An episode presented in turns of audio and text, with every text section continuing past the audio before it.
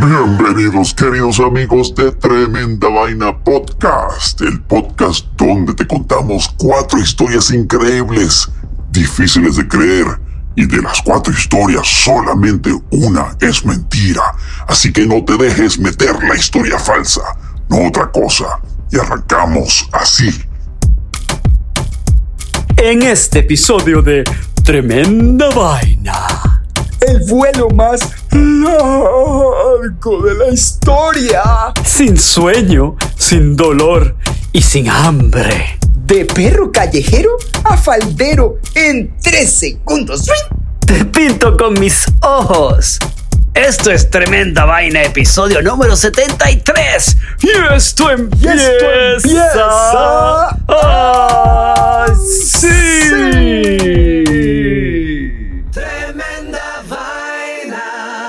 Román, ¿cuánto crees que duró el vuelo más largo de un avión? Eh, no sé, voy a decir que... Espérate, te voy a dar opciones, te voy a dar opciones. La primera es alrededor de 70, alrededor de 24 horas, alrededor de 72 horas, alrededor de 150 horas o alrededor de 750 horas, que son más o menos un mes. ¿Cuál crees? Voy a decir 750 horas. Ok, muy bien, pero honestamente la respuesta no es ninguna de las anteriores. Ah. El vuelo más largo de la historia duró casi 65 días. Eso es un poco más de dos meses. Dos meses, sí, señor. Pero más que eso, el cuento está en cómo lo hicieron y por qué. Esa es la historia que te voy a contar. Qué interesante. Resulta que en los años 50 los dueños de una pequeña cadena hotelera llamada Hacienda decidieron construir un hotel familiar en Las Vegas. Pero como eligieron un lugar bastante alejado del famoso Strip, donde queda toda la diversión en Las Vegas, al hotel no le estaba yendo nada bien. Tenían que buscar una manera muy creativa de promocionarlo. Pues resulta que uno de los mecánicos de las máquinas tragamonedas, tú sabes que ya todos los hoteles tienen sus maquinitas, que trabajaba en el hotel, llamado Bob Tim, les ofreció una idea. ¿Qué tal si rompemos el récord de duración en vuelo? Entonces, pues el dueño del hotel dijo, ah, pues hágale, man. A ver, ¿qué hacemos? Entonces, Tim le dijo, necesito 100 mil dólares, papá. Con esos 100 mil dólares te prometo que voy a comprar un avión, voy a organizar toda la logística del asunto y al avión le voy a escribir Hotel Hacienda, así grandísimo en el fuselaje. Entonces el tipo dijo, bueno, me parece bien, pero suena demasiado como una promoción, como un stunt publicitario. Entonces se le ocurrió convertir el evento en un concurso. Ofreció 10 mil dólares a quien lograra atinarle a cuánto tiempo el, vuelo, el avión estaría en el aire. 10 mil dólares. Bueno. Hasta el momento, el récord mundial estaba en 50 días, que ya a mí me parece una locura, pero bueno. Para superarlo, Bob Tim necesitaba estar en el aire al menos 51 días. Entonces consiguió de copiloto a un mecánico de aviación que solo tenía 100 horas de vuelo, que no es mucho, y despegaron el 4 de diciembre de 1958. Desde un pequeño aeropuerto en Las Vegas volaron hasta el desierto de California, donde se turnaban el control del avión cada cuatro horas. Mm. Tuvieron muchos problemas durante las 150 mil millas que volaron, incluso la pérdida del motor que los obligó a aterrizar finalmente, pero dejaron el nuevo récord en 64 días, 19 horas y 22 minutos, algo que no se ha podido romper desde entonces. Pues te cuento que para lograr esta increíble hazaña, Román, el avión debía volar muy bajo y muy despacio dos veces por día, donde un carro tanque viajando a toda velocidad les pasaba una manguera con la ayuda de un gancho. Ay, no. Ellos mandaban una. Tanque? Sí, así mismo. Un carro tanque. ¿Qué es eso? Un carro tanque, un carro Hace cuenta un, un tanque, un, un, carro cisterna que tenía un tanque de gasolina y le pasaban, ellos bajaban un gancho y ellos enganchaban la manguera y la subían. Yo sé, yo sé es lo que somos, como suena esto, Román. Sé que me estás pensando que esto es una mentira, pero es cierto.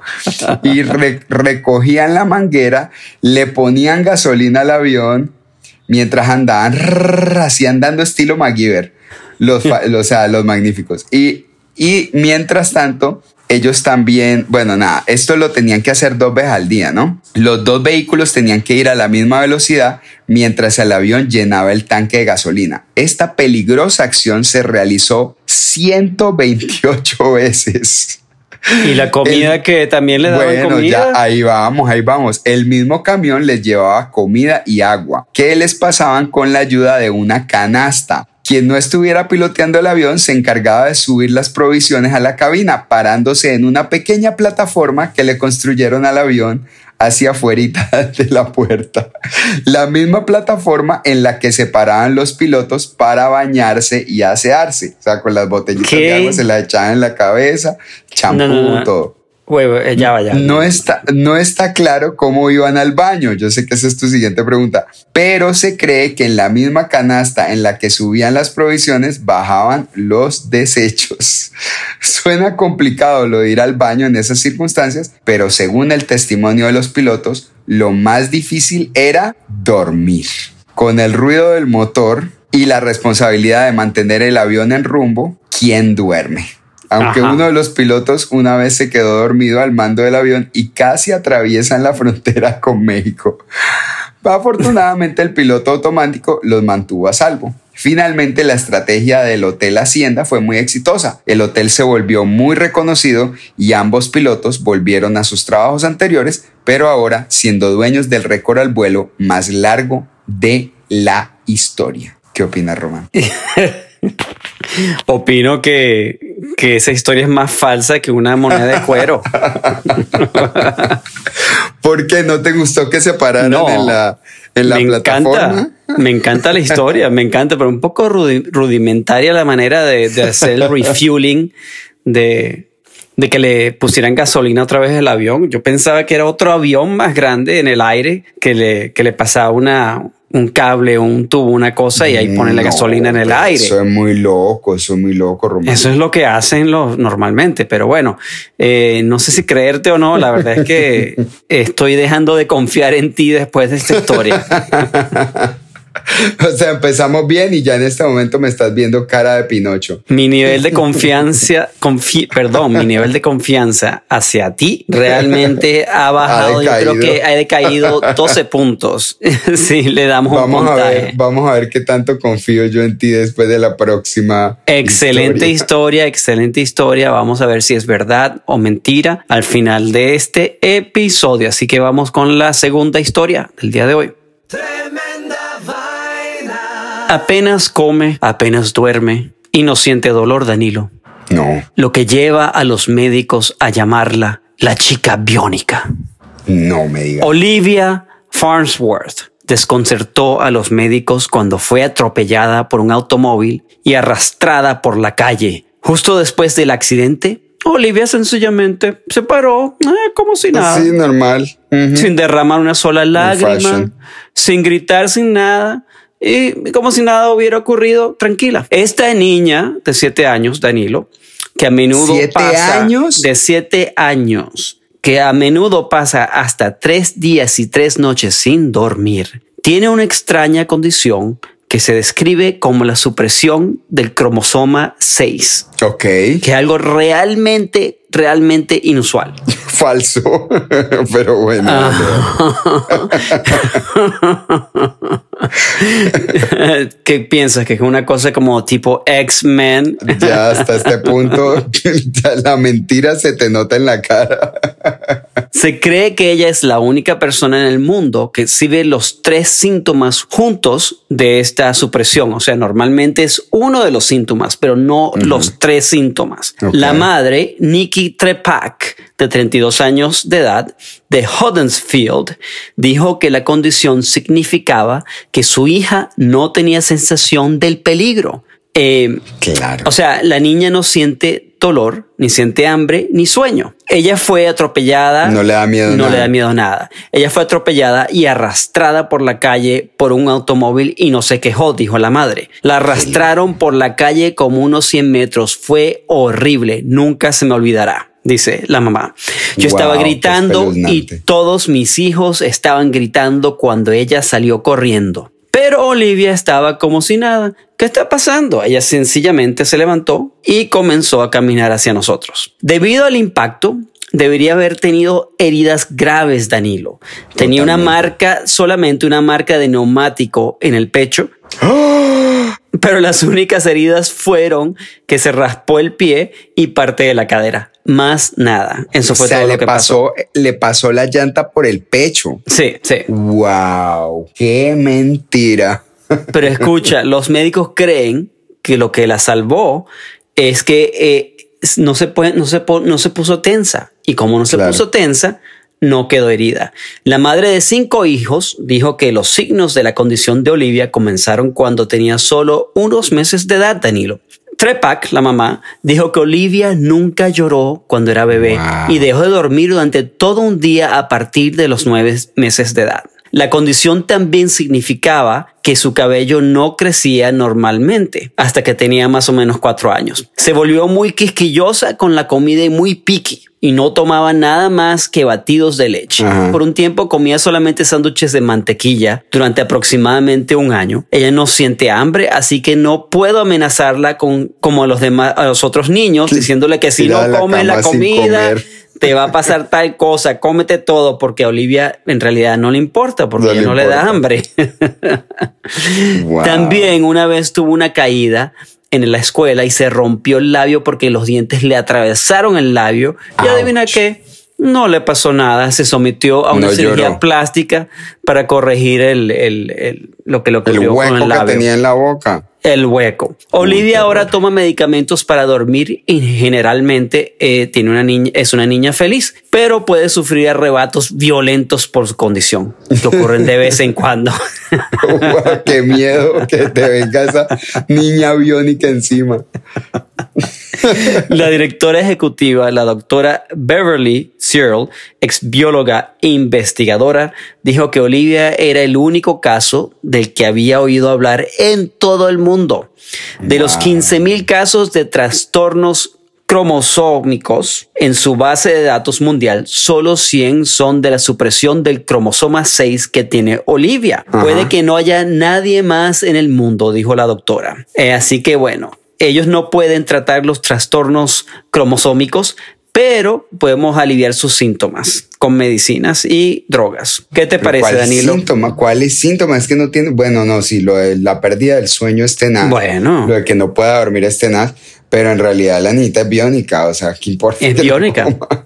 Es biónica y si ves la foto de la niña parece de verdad, tiene una seguridad, se le ve en el cuerpo, en la cara, parece que fuera Superwoman. Bueno, primero que todo, yo no creo que exista una foto de esta niña porque claramente no existe la niña. Olivia no existe para ti. No. O sea, que la hayan atropellado a los siete años, voló por los aires y no le pasó nada y ahora no come, no duerme, se le parte la boca y ni se, no le pasa nada, se muere de la risa. O sea, ¿de, de qué película la sacaste? Captain Marvel. En otras palabras, traducción, me estás llamando un mentiroso. Te estoy llamando mentiroso. Pero bueno, vamos a ver si de pronto tu próxima historia es todavía más mentirosa que esta. vamos a comerciales y ya regresamos con tremenda vaina.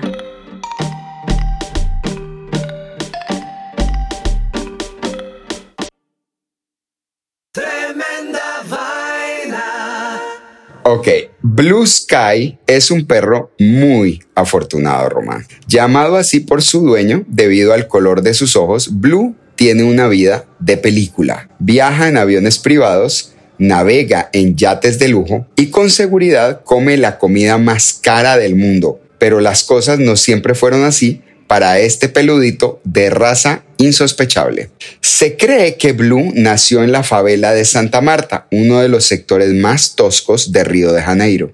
Estando a solo un kilómetro del centro comercial Botafogo, ubicado en uno de los, de los barrios prestigiosos de la ciudad, Blue y otros canes del lugar bajaban a probar suerte en los puestos de comida callejera, donde es común encontrar exquisitas opciones como boliños de bacalao, picaña, mm. cocina, etc. Ahí les era fácil encontrar quien les compartiera un poco de lo que no se querían comer o sacar sobras de las canecas de basura. De todas maneras, aunque Blue era un perro callejero, no estaba mal alimentado, claramente. Ahora, la deliciosa comida callejera no era el único placer del que disfrutaba Blue. Tenía un hobby que lo había hecho casi infame en el área. Blue y sus amigos eran conocidos por, los, por las personas que conducían alrededor de Botafogo por ser particularmente molestos. Les encantaba perseguir carros veloces, más que todo aquellos que tuvieran motores ruidosos de alto cilindraje. Fue ahí que Joel Gerdau descubrió que tenía mucho en común con Blue. Gerdau es el dueño de una de las empresas más exitosas en Brasil, Natura Co, que vende cosméticos ecológicos. Gerdau se hizo millonario muy rápidamente con su sistema de ventas multinivel y su tienda más grande está ubicada en el centro comercial Botafogo, a donde va unas dos o tres veces por mes. Gerdau no viene de una familia adinerada.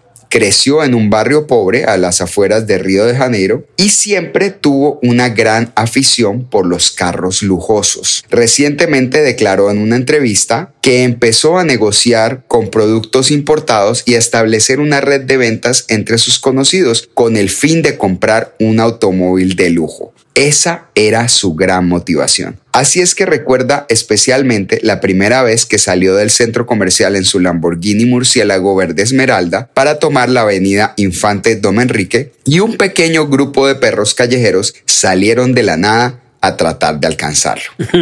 Dice, me di cuenta de que me seguían por el escándalo que hacían. Tenían brío y motivación. Me hicieron sentir incómodo, así es que aceleré y los dejé atrás de inmediato, declaró Gerdau para la prestigiosa revista británica Pets. Con el tiempo, Gerdau empezó a sentir curiosidad por la pequeña pandilla canina de Botafogo. A veces jugueteaba con ellos, acelerando y luego frenando a esperarlos a ver qué tan comprometidos estaban con su persecución. Blue siempre lideraba la manada e incluso en las ocasiones en que Gerdau mantenía una velocidad constante, aunque alta, solo para ver cuál de los perros duraba más tiempo persiguiéndolo, siempre era Blue. Fue esa motivación la que me hizo tomarle cariño, pero especialmente sentir que teníamos algo en común, comentó Gerdau en el artículo.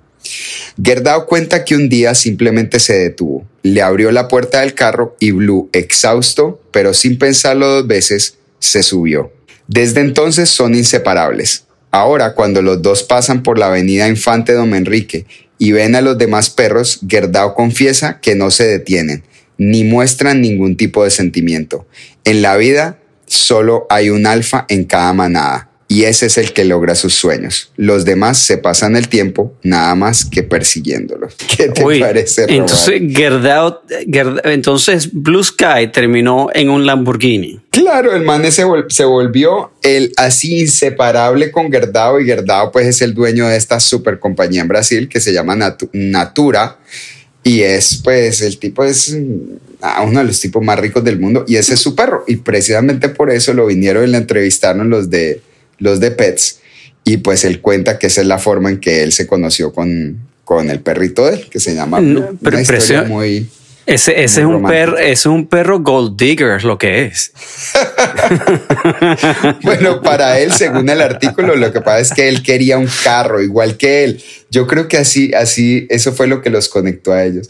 Que el perro quería, al perro le gustaban los carros lujosos y a él también, y por eso. Ya veo qué conexión. Bueno, bueno, muy bien, muy bien Blue Sky y muy bien Gerdao que consiguió a su, a su amigo y muy buena historia. La verdad es que no sé si esto es verdad. Suena súper falso. Por Dios, Román.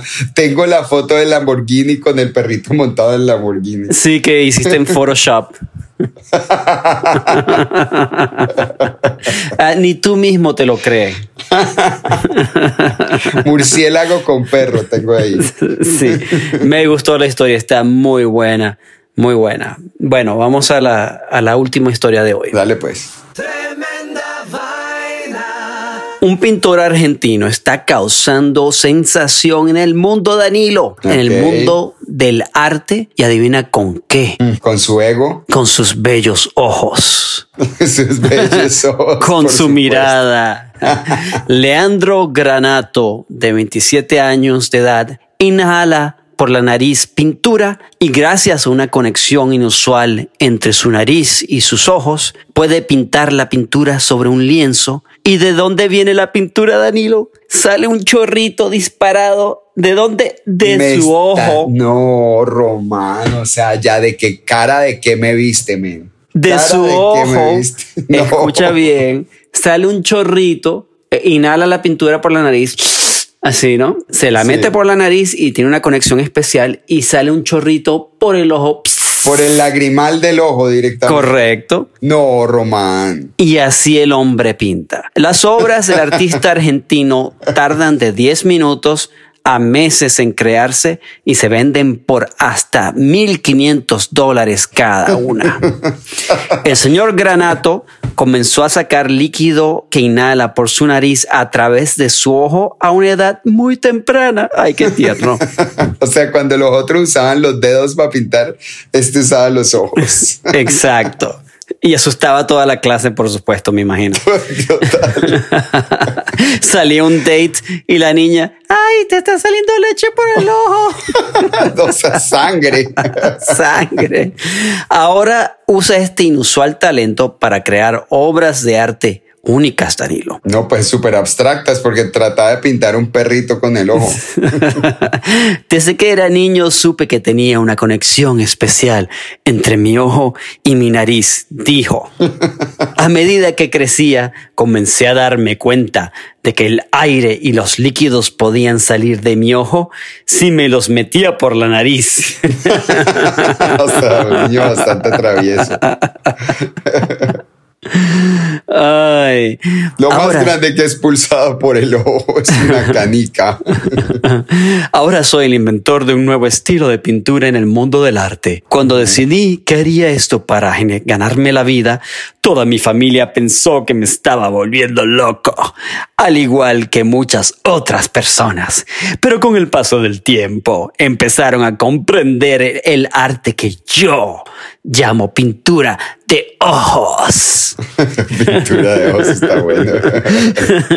El señor Granato pasó dos años entrenando y desarrollando una fórmula especial de pintura que no daña sus ojos, Danilos y amigos de tremenda vaina, para que no piense que lo, piensen que el hombre se está dañando la salud.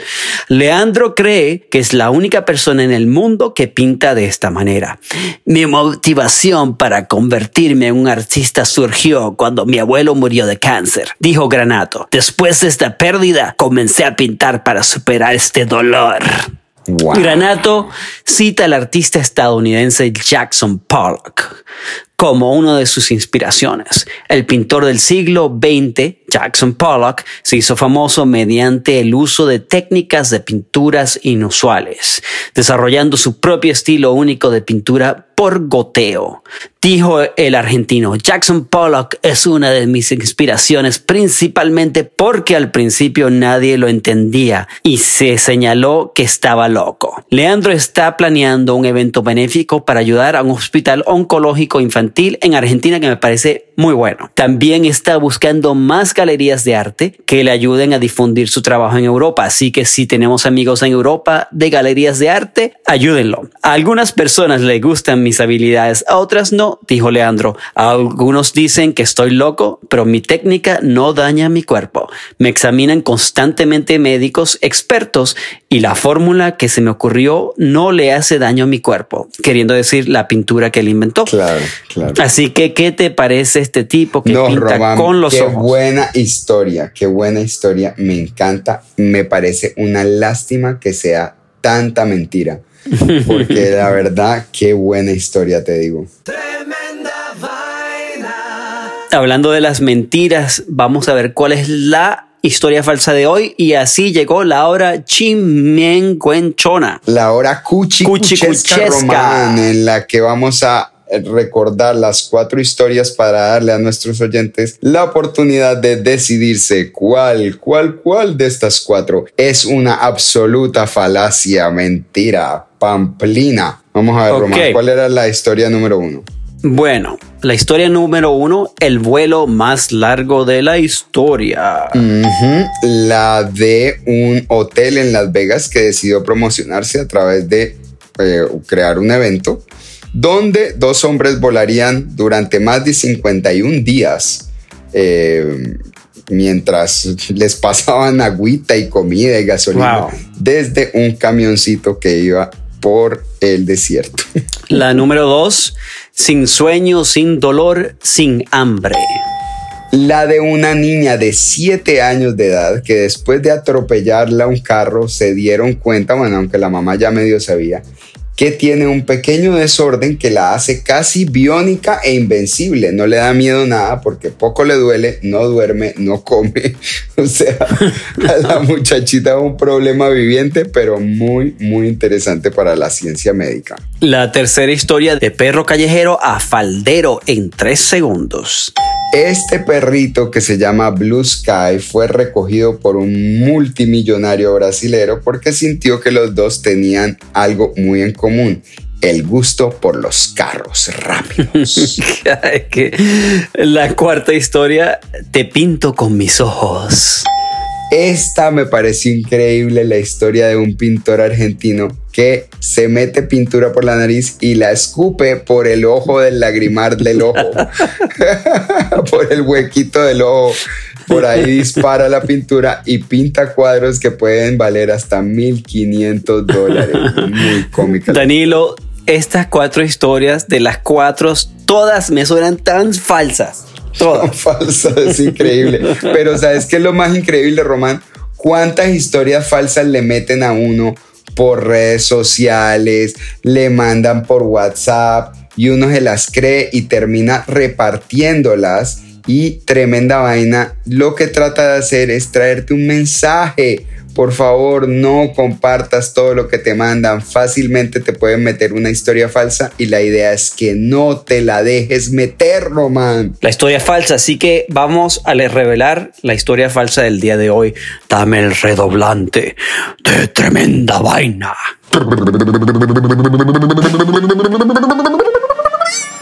Y la historia falsa del día de hoy es... De perro callejero a faldero en tres segundos. Qué lástima, me gustó esa historia.